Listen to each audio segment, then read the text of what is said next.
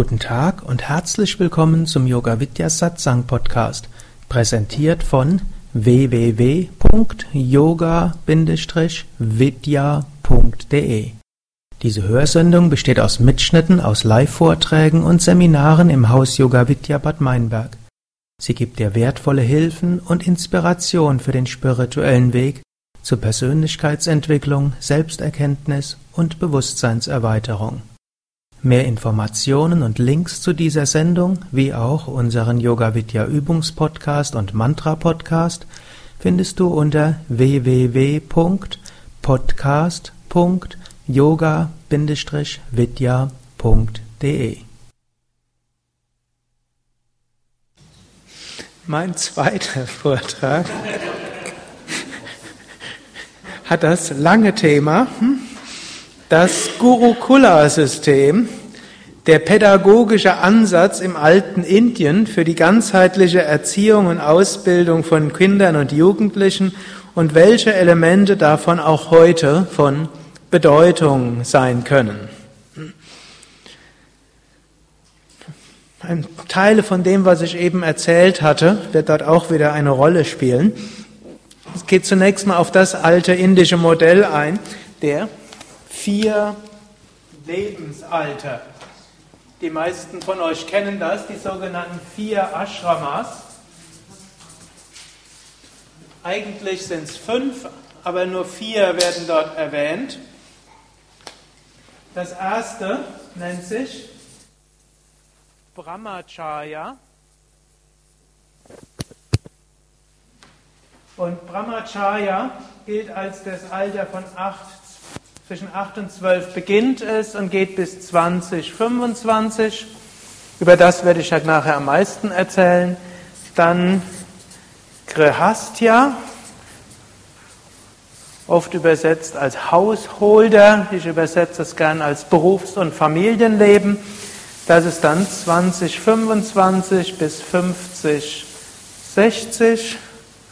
Dann folgt Vana Prastha, wörtlich das Leben im Wald, zwischen 50, 60 bis etwa 70, 80. Und als letztes ist dann Sanyas, das Leben der Entsagung. Das geht dann von 70, 80. Klassischerweise steht dann bis 100, also bis zum physischen Tod.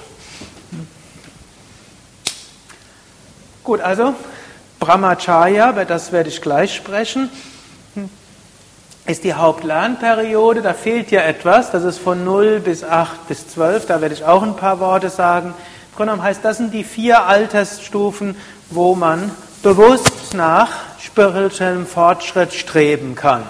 Also bis 8 bis 12 Jahre wird dann so angenommen, Dort ist es jetzt nicht so, dass ein Kind bewusst sagt, ich möchte die Selbstverwirklichung, Gottverwirklichung erreichen. Was kann ich dafür tun? Aber zwischen acht bis zwölf Jahre hm, fängt nach diesem Modell durchaus die Eigen- und Selbstverantwortung an. Und dort ist dieser erste Schritt des Brahmacharya. Grahastya, Berufs- und Familienleben, Heirat, Kinder, Beruf und so weiter. Und dann interessanterweise 50, 60 ist dann der Abschluss dieser Zeit.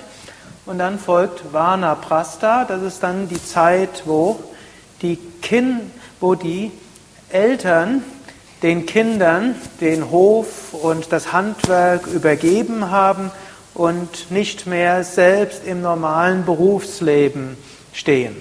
Dafür werden die Vanaprastis werden zu den Lehrern der Brahmacharis.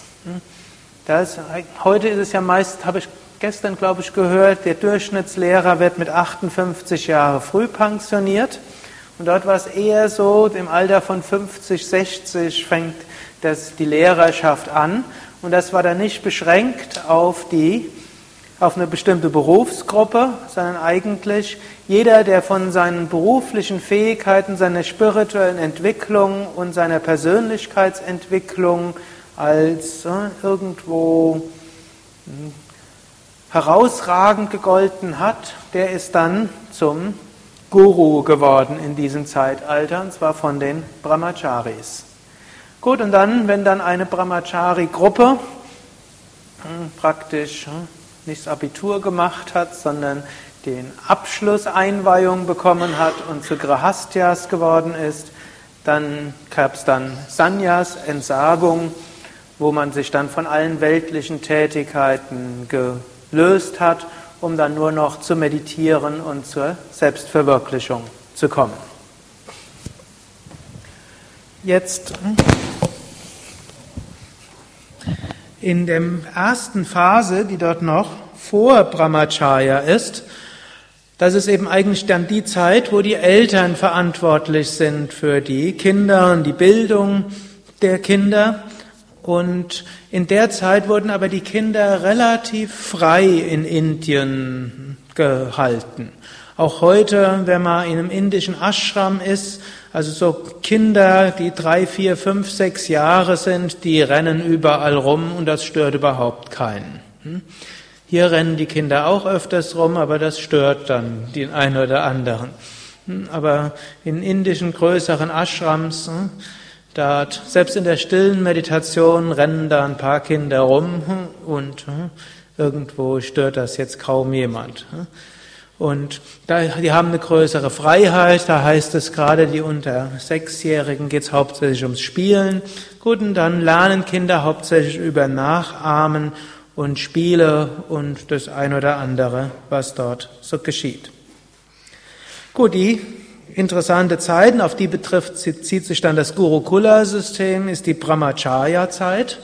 Und nach diesem Modell verlassen die Kinder ihre Eltern und ziehen zur Guru-Familie, die sich im Vanaprastha-Stadium befindet.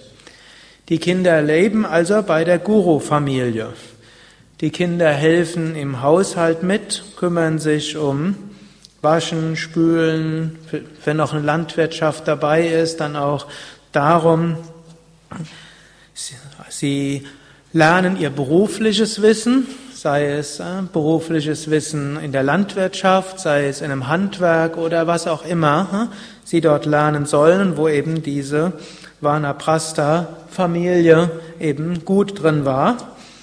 Außerdem bekommen sie eine ganzheitliche Bildung und eine spirituelle Praxis. Also sie lernen Hatha-Yoga-Übungen, sie lernen Rituale, sie lernen Mantras und sie werden auch geschult in Philosophie und diesen spirituellen Konzepten.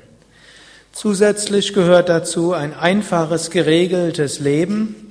Das ist vielleicht das, was äh, in der heutigen Zeit äh, gar nicht anwendbar ist, aber ich erzähle es trotzdem. Hm, dazu gehörte dazu, dass die, kind, dass die Haare rasiert werden und dann bleibt nur noch, dass man eben sehen kann, die befinden sich eben in dieser Brahmacharya-Zeit. Einfachste Kleidung, die nur aus weißem Tuch besteht. Einfaches Essen, das zum Teil in manchen Traditionen sogar erbettelt werden musste kaum Kontakte zum anderen Geschlecht. Also die Jungs waren beim einen Guru und die Mädels beim anderen Guru.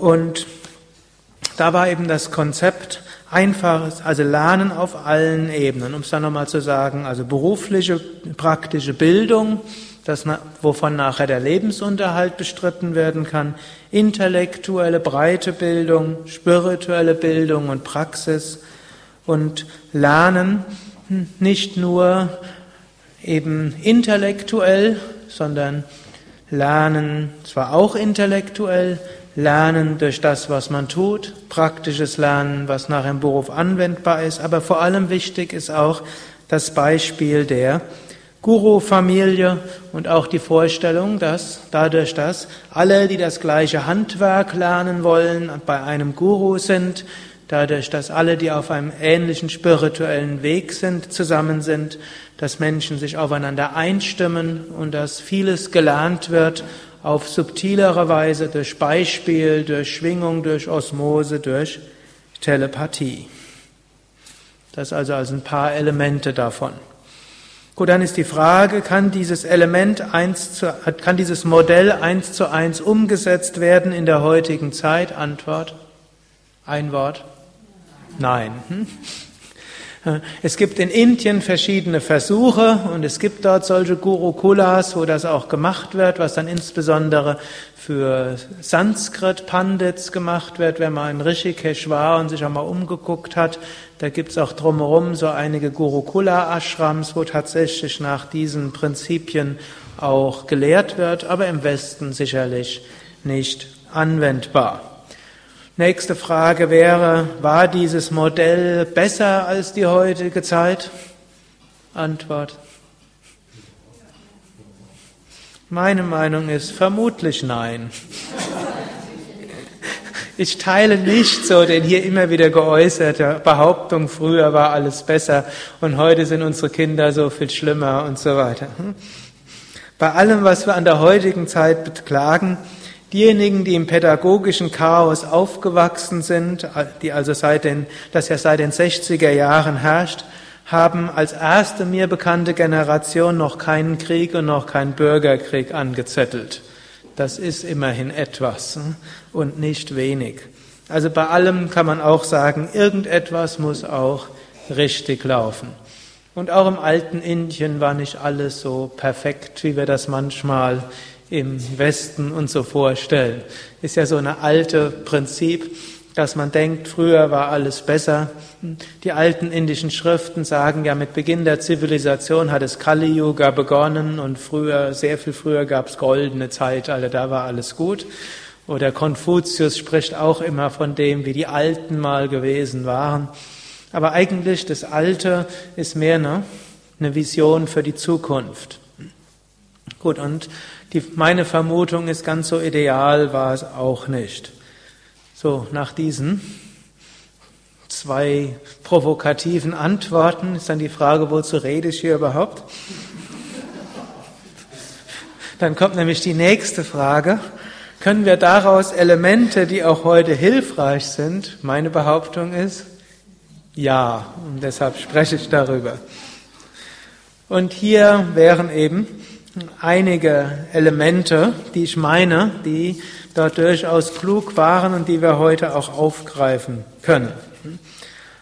Und welche Elemente, und da will ich so ein paar durchaus jetzt nennen und fast mit modernen Ausdrucksweisen und Erkenntnissen in Verbindung bringen. Ich werde zuerst eine nach dem anderen aufzählen und danach werde ich hm, die ein bisschen mehr detailliert behandeln. Das erste ist die Wichtigkeit des sogenannten Settings und der Umgebung.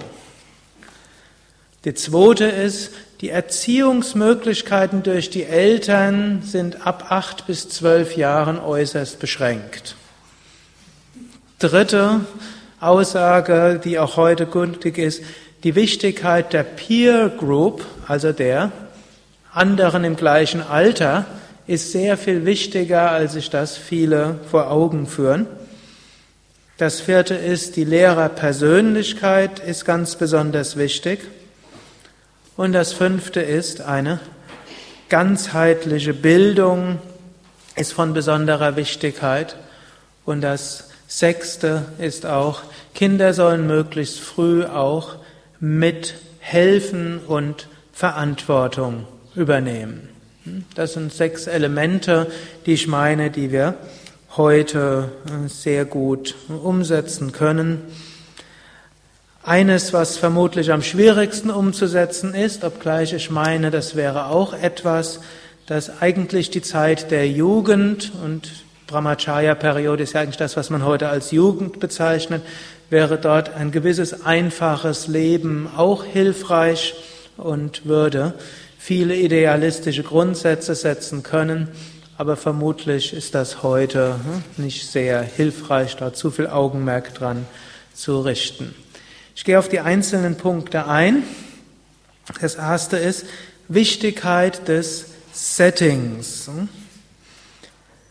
Man hat zum Beispiel, also Setting heißt die ganze Umgebung drumherum. In jedem Menschen stecken gute wie auch weniger gute Keime. Und wir sind jetzt alle sehr nette und freundliche Menschen in dieser Umgebung. Wir haben jetzt an diesem Wochenende insgesamt im Haus knapp 500 Menschen gehabt und wir haben uns wenig gestritten. Es ist alles Mögliche zwischendurch schiefgelaufen. Alle möglichen Vorträge wurden fest verlegt, alle möglichen Sachen, auf die sich manche gefreut haben, haben nicht stattgefunden, weil ein Referent kurzfristig abgesagt hat. Andere haben sich eingestimmt und Beschwerden von euch sind wenig gekommen. In einem anderen Setting hättet ihr vielleicht, wäre der vielleicht fuchsteufelswild geworden dass ausgerechnet der, für den er gekommen seid, nicht da ist und er wurde nicht darüber informiert und so weiter. Wie kommt das, dass er hier bereit seid, sehr viel mehr hinzunehmen als woanders? Hm? Gut, ist nicht, dass wir das absichtlich gemacht haben, um euch zu ärgern. Es hängt letztlich auch damit zusammen, Yoga-Leute und auch die Yoga-Referenten sind sehr individualistisch und hören öfters spontan auf ihr Herz äh, und auf sonstige Verpflichtungen, an die sie vorher nicht gedacht haben, dass an diesem Wochenende ihre Großmutter 80 wird oder das war halt letztes Jahr noch nicht bekannt. Äh. Gut, also hm. Ich will aber noch auf, andere Settings eingehen, auf die eben wissenschaftlich erforscht wurden. Zum Beispiel hat man festgestellt, gleiche Kinder, Jugendliche im unterschiedlichen Setting sind zu mehr oder weniger Gewalt bereit. Und wenn wir Brahmacharya nehmen, das geht ja bis 25 Jahre und in den meisten Ländern wird der größte Teil von Gewaltverbrechen äh, im engeren und weiteren Sinn von jungen Männern im Alter von 16 bis 25 begangen. Und in Amerika hat man dort große Forschung gemacht. Da ging nämlich Ende der 80er oder Anfang der 90er Jahre ging die Kriminalität auf ein Drittel bis ein Viertel zurück. Ganz dramatisch. Und dann hat man überlegt, woran liegt das? Und das hat daran gelegen, dass man einen neuen Ansatz gehabt hat. Zum Beispiel in New York war ein typisches Beispiel für einen Setting-Ansatz.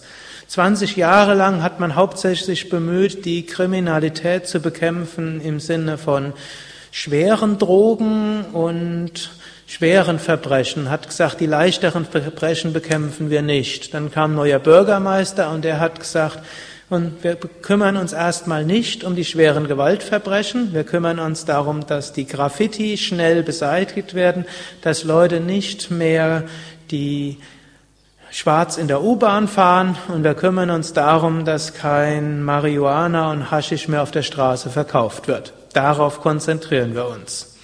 Und daraufhin hat Mord, Totschlag, Raub, Vergewaltigung innerhalb von kürzester Zeit sich stark reduziert. Was hat sich geändert? Letztlich das Setting drumherum. Hm? Also als ein Beispiel. Ein anderes Beispiel, was auch aus Amerika kommt. Amerikaner können ja im Gegensatz zu Deutschen eben relativ radikal sein nachdem irgendwo gezeigt hat, dieser Setting-Ansatz, dort gab es eben bestimmte Viertel, wo Riesenkriminalität war. Und dann haben die halt gesagt, dann reißen wir das ganze Viertel ab. Und dann wurden die gleichen Menschen in andere Viertel umgesiedelt und danach gab es keine Kriminalität mehr. Oder um den Faktor 5 hat sich reduziert. Nur halt diese Silos, die in den 60er Jahren gebaut wurden, waren halt irgendwie so gebaut, dass es so war, dass Kriminalität begünstigt wurde. Und die gleichen Menschen ohne weitere pädagogische Maßnahmen in einem anderen Umgebung, anderen Setting, anderen Zusammenhang waren nicht mehr für Gewalt. Und die gleichen Kinder sind, Jugendliche sind plötzlich in die Schule gegangen und haben Bildung gemacht. Gut, vielleicht waren dann auch, hat sich auch einiges anderes verändert. Also, dort kann man einiges überlegen. Auch der Markus hat ja gestern etwas gesagt. Eine gewisse Gefahr gibt es auch, wenn Yoga in Schulen eingeführt für, für Unterrichtende, ohne dass dort Settingveränderungen stattfinden. Da gibt es so ein, das darf man gar nicht so öffentlich sagen. Das, hat dann, das kann dann nämlich dazu führen, da hat er mir mal erzählt, er oder jemand anderes auf einem anderen Kongress hat mal untersucht, dass wenn Yoga-Unterricht für die Lehrer eingeführt wird, ohne dass das Setting verändert wird, mit dem die Lehrer nicht zufrieden sind, steigt die Anzahl an Frühverrentungen gerade unter den Yoga-Übenden. Die kriegen dann die Energie aus irgendwo, sich aus der ganzen Sache herauszubegeben. Irgendwo sagte er auch, dass 40 Prozent der Erzieherinnen in einem Schonzustand sind. Das heißt, die sind nicht mehr engagiert und die machen das Nötigste und irgendwo machen sie halt noch den Job, um Geld zu verdienen, aber nicht mehr mit Engagement. Jetzt, wenn diese Leute Yoga machen, dann gibt es zwei Möglichkeiten. Die eine Möglichkeit ist, sie kriegen wieder die Energie, sich zu engagieren und was zu ändern. Und die zweite Möglichkeit, sie spüren, das ist nicht mein Ding und selbst wenn ich dort jetzt einen sicheren Job habe, ist es besser, ich ne, mache eine Yogalehrerausbildung und probiere damit, mich notdürftig zu ernähren. Hm? Ja, also Gut, also das ist also eine auch eine Konsequenz. Man sollte wirklich schauen, unterschiedliches Setting führt zu unterschiedlichen hm, ja, Aktivierung von Potenzialen im Menschen. Das nächste ist auch Wichtigkeit der Peer Group, wie das so auf gut Neudeutsch oder Amerikanisch heißt. Kinder orientieren sich weniger an den Eltern, sondern mehr an ihren Gleichaltrigen, hm, mit denen sie zu tun haben. Man weiß zum Beispiel, Kinder sprechen im Dialekt ihrer Gleichaltrigen, nicht im Dialekt ihrer Eltern. Und Kinder von Stummen lernen die Sprache genauso gut wie Kinder von Sprechenden. Es hat überhaupt keinen Einfluss darauf, auf die Sprachentwicklung des Kindes, ob die Eltern sprechen können oder nicht. Mindestens nach dem, was ich vor kurzem gelesen habe in einem amerikanischen Buch, das diese Sachen gesagt hat. Und das heißt dann auch, letztlich Eltern können sich auch entspannt zurücklehnen. Auch wenn das jetzt bei den meisten der Beiträge gesagt wurde, die Eltern lehnen sich zu viel entspannt zurück. Sie sollten mehr erziehen und sie überlassen zu viel den Lehrern und den Gleichaltrigen. Letztlich heißt das alles, die Eltern selbst können erzieherisch mindestens ab dem Alter von acht bis zwölf Jahren kaum mehr etwas bewirken. Das muss alles von null bis acht Jahren geschehen. Da stimmt die moderne Pädagogik dem, mit dem überein, was die hm, was letztlich die, die alten Inder gesagt haben, wo man sagt, ab acht bis zwölf können die Eltern wenig machen. Hm? Natürlich, sie können für das Setting sorgen und das wäre eine Aufgabe der Eltern. Sie können schauen, zu welchen Lehrern die Kinder gehen können und vielleicht haben sie einen gewissen Einfluss, zu welchen anderen Kindern die Kinder hingehen und vielleicht sogar die Möglichkeit, durch ein Setting dafür sorgen, dass die ganze Peer Group zusammen in eine gewisse Rolle hineinschlüpft. Gut, nächste Wichtigkeit ist natürlich die Wichtigkeit der Lehrerpersönlichkeit. Kinder orientieren sich irgendwann durchaus an ihren Lehrern und weniger an ihren Mitschülern. Und da spielt die Lehrerpersönlichkeit durchaus eine große Rolle. Ich kann mich noch heute erinnern, ich hatte so einen Lehrer, den habe ich wirklich fast verehrt. Und der hat uns Hermann Hesse beigebracht. Und da, durch ihn bin ich irgendwo auf den spirituellen Weg gekommen, kann ich so sagen. Mindestens auf einen fernöstlich geprägten Weg. Und der hat dann auch immer gegen Spießbürgertum und Bourgeoisie gewettert und dass man sich nicht anpassen soll und frei denken. Und irgendwann hat er einen ganz großen Fehler gemacht. Er hat uns zu sich nach Hause eingeladen. Und da hat er zwei Kinder gehabt, eine picobello sauberes Häuschen mit Vorgarten und Zaun. Und die Araukarie, über die sich Hermann Hesse so lustig, oder mindestens der Steppenwolf so lustig gemacht hat, stand auch irgendwo im Flur. Gut. Also hier Kongruenz ist dort von gewisser Wichtigkeit. Gut, nächstes ist natürlich ganzheitliche Bildung. Und da ist es, die Kinder haben auf allen Ebenen ein großes Bedürfnis. Sie wollen intellektuell gefordert werden. Sie wollen aber auch was, praktisch was Praktisches haben, was direkt anwendbar ist. Und da mangelt es sicher heute, dass, dass man eben erstmal sagt Allgemeinbildung und danach gibt's Berufsbildung und dann mit 28 können Sie dann vielleicht anfangen. Eigentlich wäre es wichtig, vorher damit schon was anfangen zu können. Körperübungen wichtig, Spiritualität ist etwas Wichtiges in dem Alter, Meditation wäre wichtig. Und ein nächster Aspekt, der in den letzten Jahren meiner Ansicht nach zu stark äh, reduziert worden ist, das ist Verantwortung und Mithilfe. Jugendliche wollen helfen, wollen etwas Positives bewirken und irgendwo dieses Engagement wird meiner Ansicht nach auch zu wenig herausgefordert und das sollte man irgendwo mit herausfordern. Das sind also ein paar Aspekte, die ich meine, die man irgendwie umsetzen kann, sowohl als Eltern als auch probieren könnte in Schulen oder auch als Yoga-Lehrer oder bei Verantwortlichen. Und dann wäre die nächste Frage, letztlich kann man das Gurukula-System für eine kurze Zeit auch in größerem Umfang einrichten. Und da ist meine Antwort auch, ja. Und zwar funktioniert es dort nicht nur für Kinder, sondern auch für Erwachsene. Und im Grunde genommen kann man sagen, die Ashrams, auch in der Tradition von Swami Vishnu Devananda und auch besonders jetzt unsere Ashrams hier, sind, laufen eigentlich nach dem Konzept des Gurukula. Die meisten von euch sind zwar nicht mehr acht, zwölf bis zwanzig, 25 Jahre, aber ihr lernt etwas. Ihr seid irgendwo auch Schüler und natürlich jetzt besonders diejenigen, die hier bei uns Ausbildungen machen. Und unsere Ausbildungen sind letztlich nach dem klassischen Gurukula-System aufgebaut. Die Teilnehmer verlassen für eine Weile den, konkret, den gewohnten Kontext, verlassen ihr Berufsleben, oft auch ihre Familie. Gut, manche bringen Kinder und Partner mit, aber man, viele eben nicht. Und die Teilnehmer leben dann bei ihren Lehrern in der spirituellen Atmosphäre eines Ashrams. Das kann für kürzere Zeit sein. Wir haben ja Ausbildungen, die nur fünf Tage dauern, so wie eine Entspannungskursleiterausbildung bis, oder 28 Tage wie eine vier Wochen Yogalehrerausbildung.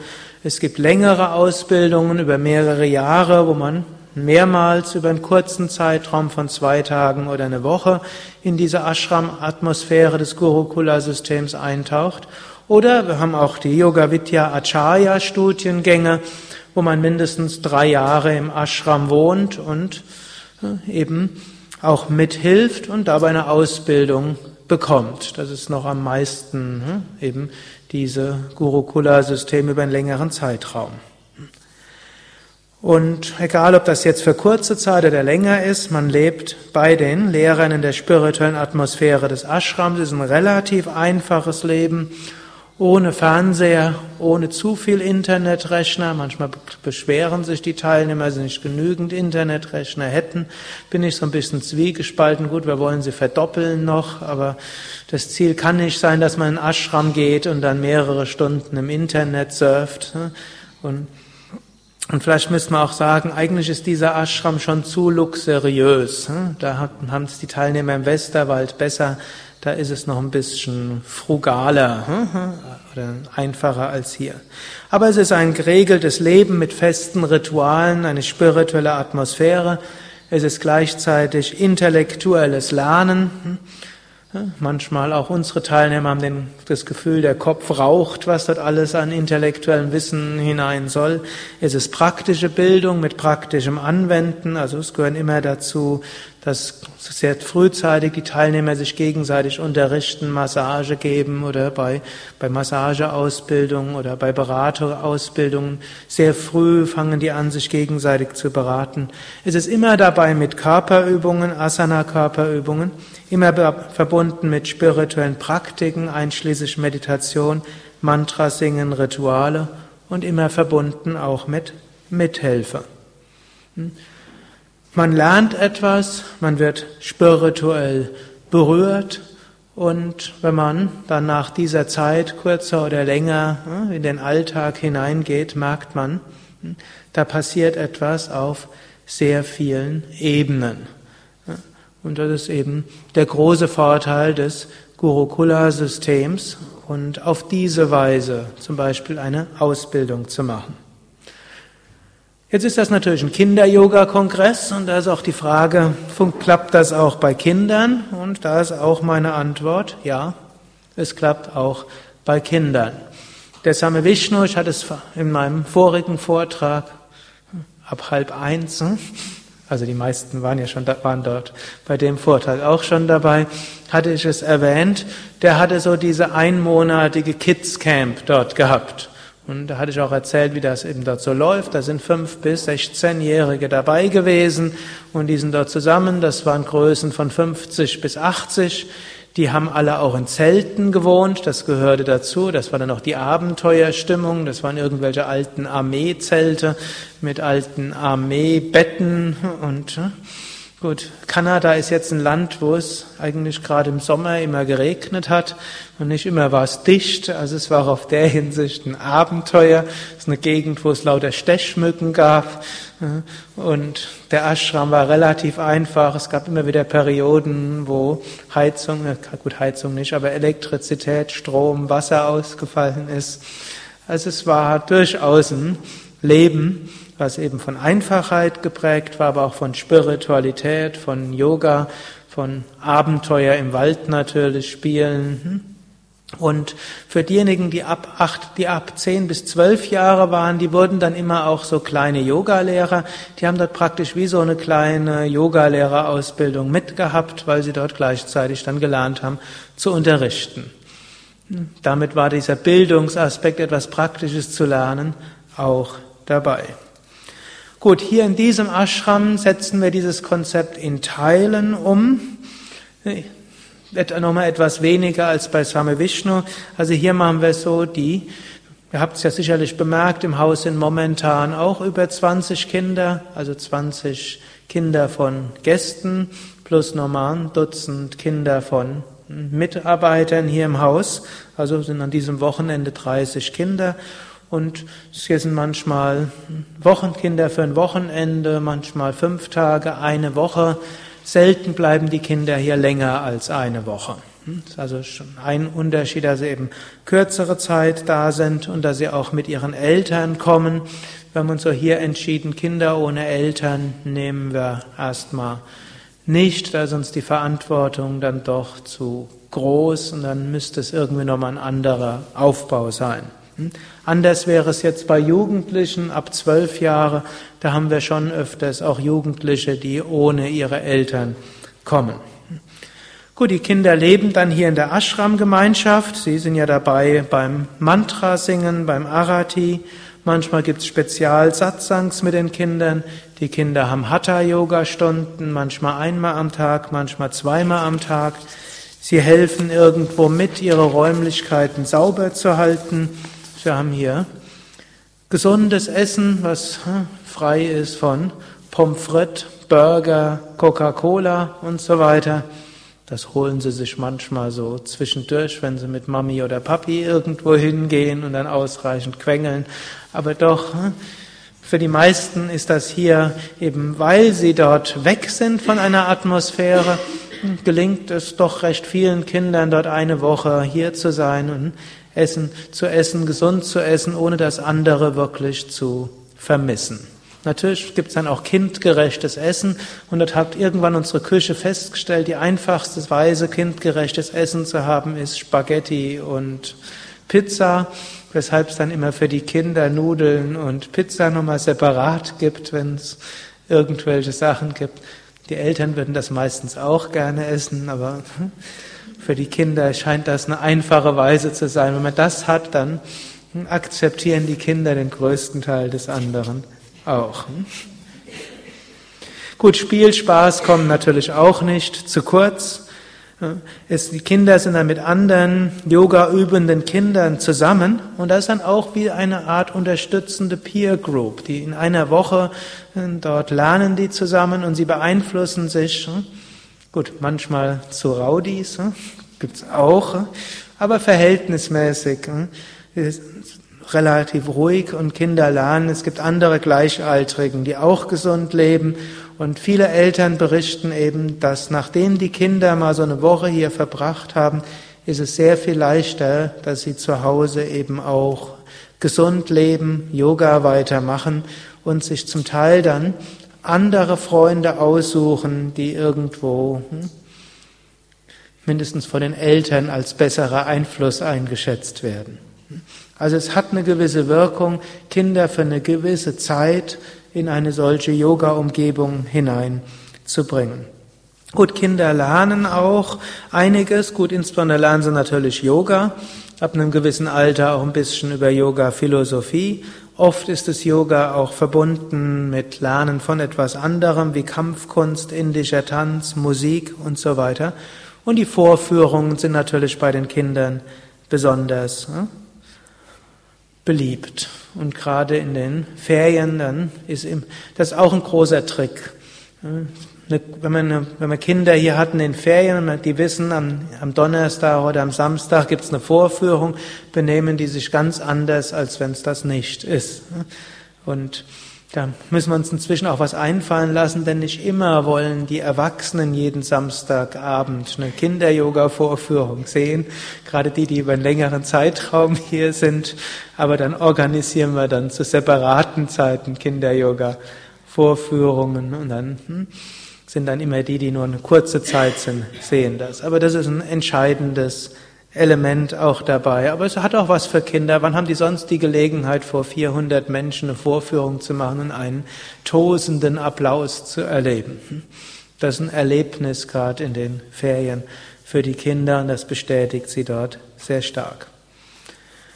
Gut, welche Erfahrungen haben die Kinder? Da muss ich sagen, da, oder welche, was, welche Nutzen haben sie daraus langfristig?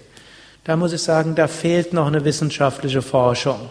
Wir können da jetzt, hm, mir ist da jetzt noch nichts aufgefallen, also weder hier noch in anderem Kontext, das untersucht wurde, welchen Einfluss hat das, wenn Kinder eine Woche in einer Ashram-Umgebung verbringen, hm, wissenschaftlich dokumentiert. Müssen wir irgendwann auch noch mal hinkriegen, dass das mal wissenschaftlich begleitet wird. Ich kann es deshalb nur anekdotisch sagen, was die Eltern erzählen. Kinder üben oft zu Hause weiter. Manche Eltern berichten, dass der Notendurchschnitt sich verbessert. Viele sagen, dass Rückenschmerzen, Kopfweh verschwinden. Was häufig gesagt wird, ist, dass Kinder selbstbewusster werden und dass gerade die schüchternen Kinder lernen, selbst aktiver zu werden. Dieser Nutzen wird man oft häufiger erzählt, als dass die hyperaktiven Kinder ruhiger werden. Irgendwo finde ich das auch etwas, die, die schüchternen Kinder geraten etwas aus, in den Hintergrund. Die ADHS-Kinder sind die, die irgendwo hm, sehr viel stärker im Geist verankert sind und werden auch sehr viel häufiger in den Vorträgen behandelt. Aber ich glaube, es gibt mindestens genauso viele Kinder, die eher schüchtern sind. Und auch wenn die Wirkung von Yoga auf ADHS sehr viel intensiver erforscht ist, und es scheint ja auch dazu führen, dass viel mehr Kinder ohne Ritalin auskommen können, wenn sie Yoga machen. Aber ich glaube, die Wirkung auf Schüchternheit und mangelndes Selbstbewusstsein ist noch erheblich größer bei Yoga. Gut, auch eine Wirkung ist, Kinder kommen gerne hierher und manche schleppen ihre Eltern hierher. Das muss man fast als Warnung sagen, wenn ihr eure Kinder hier mitbringt. Es gibt ne, wahrscheinlich 50-prozentige Wahrscheinlichkeit, dass ihr dann künftig häufiger hierher kommen müsst. Allerdings gibt es eine, eine Sache, die ich mit Bedauern sehe.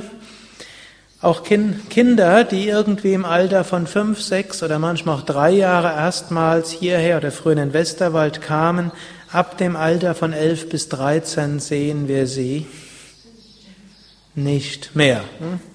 Und Ausnahmen bestätigen die Regel und ich glaube, da fehlt wahrscheinlich etwas, nämlich in der Zeit müsste noch das Bildungselement stärker dazukommen.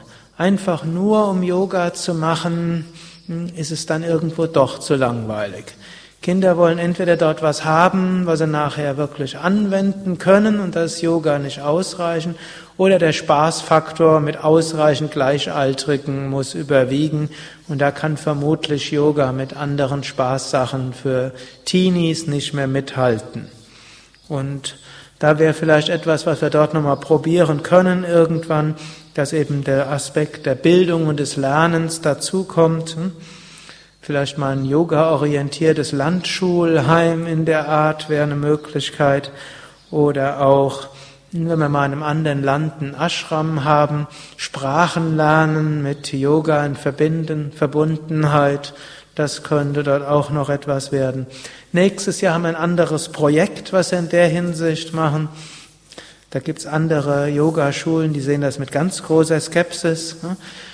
Jugendlichen beibringen, wie man anderen Jugendlichen Yoga lehrt. Aber das fände ich, ich hoffe, dass es gelingt, wollen wir nächstes Jahr probieren. Und dann ist da auch der Bild, das Bildungselement dabei. Die Jugendlichen lernen etwas, was sie danach sofort umsetzen können, nämlich anderen Yoga beizubringen. Und vielleicht wird das auch nochmal ein Element sein, gerade Jugendliche mehr ins Yoga zu verankern. Gut zusammenfassend, Frage war, kann das alte Gurukula-System einige Elemente heute beitragen für pädagogische Konzepte, meine ich in jedem Fall. Ja, bestimmte Elemente können in das allgemeine Bildungssystem, in die Erziehung mit integriert werden. Manche Schlussfolgerungen, die damals waren, decken sich mit modernen Schlussfolgerungen und sollten Eltern von Jugendlichen zu größerem Loslassen bringen im Sinne von, was sie persönlich an Einfluss haben und vielleicht an mehr Beachtung von Setting und mit welchen Gleichaltrigen ihre Kinder umgehen. Ein, vielleicht auch noch eine Sache, ein Haschisch rauchender Jugendlicher profitiert am meisten. Die beste Therapie ist, ganze Familie zieht um. Ja. Und man kann überlegen, ob man das vielleicht machen könnte hm, in eine ganz andere Umgebung. Gut, eine andere Möglichkeit ist vorübergehend ein anderes Setting und da können Umgebungen wie eine Ashram-Umgebung für einen gewissen Kontext vielleicht auch einiges bewirken. Und das ist eben das zweite Element. Kurzfristige Ashram-Umgebung könnte sowohl den späten Jugendlichen bis 100 Jahre eine ganzheitliche Bildung ermöglichen und kann verschiedenes Lernen erleichtern, als auch Kinder können über und Jugendliche können über einen gewissen Zeitraum ein Programm machen, das an dieses ganzheitliches Gurukula-System angelehnt ist. Und ich meine, das ist eine gute Ergänzung zu modernen Konzepten. Nur ich will auch noch mal eines sagen. So viel wir an diesem Wochenende gehört haben, wie schlimm das moderne Bildungssystem ist, hm? ich meine, so schlimm kann es nicht sein. Mindestens war es früher nicht besser. Hm?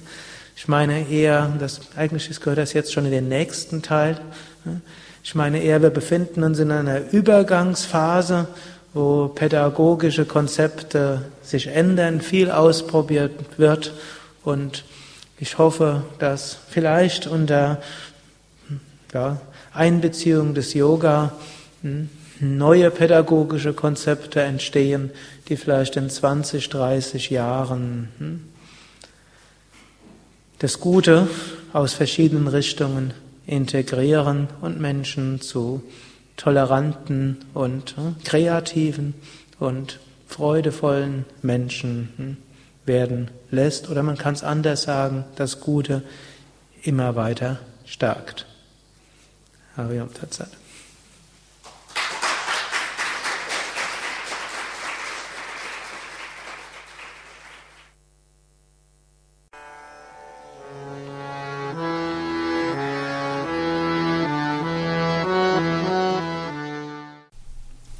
Dies war also die aktuelle Ausgabe des Yoga Vidya Satsang Podcasts, präsentiert von www.yoga-vidya.de. Das ist yoga-vidya.de. Mehr Informationen und Links zu dieser Sendung, wie auch unseren Yoga Vidya Übungspodcast und Mantra Podcast findest du unter www.podcast.yoga-vidya.de Podcast schreibt sich podcast.yoga-vidya.de Mehr Informationen für den Weg von Yoga und Meditation erhältst du unter unserer Website. Da findest du auch das Seminarprogramm der Yoga Vidya Seminarhäuser im Westerwald und im Teutoburger Wald Bad Meinberg, das Kursprogramm der 50 Yoga Vidya Zentren und die Adressen von über 1200 Yogalehrern. www.yoga-vidya.de Über Kommentare freue ich mich, insbesondere natürlich auf iTunes und auf podster.de und meinem Blog www.blog.yoga-vidya.de Bis zum nächsten Mal, alles Gute, herzlichst Sukadev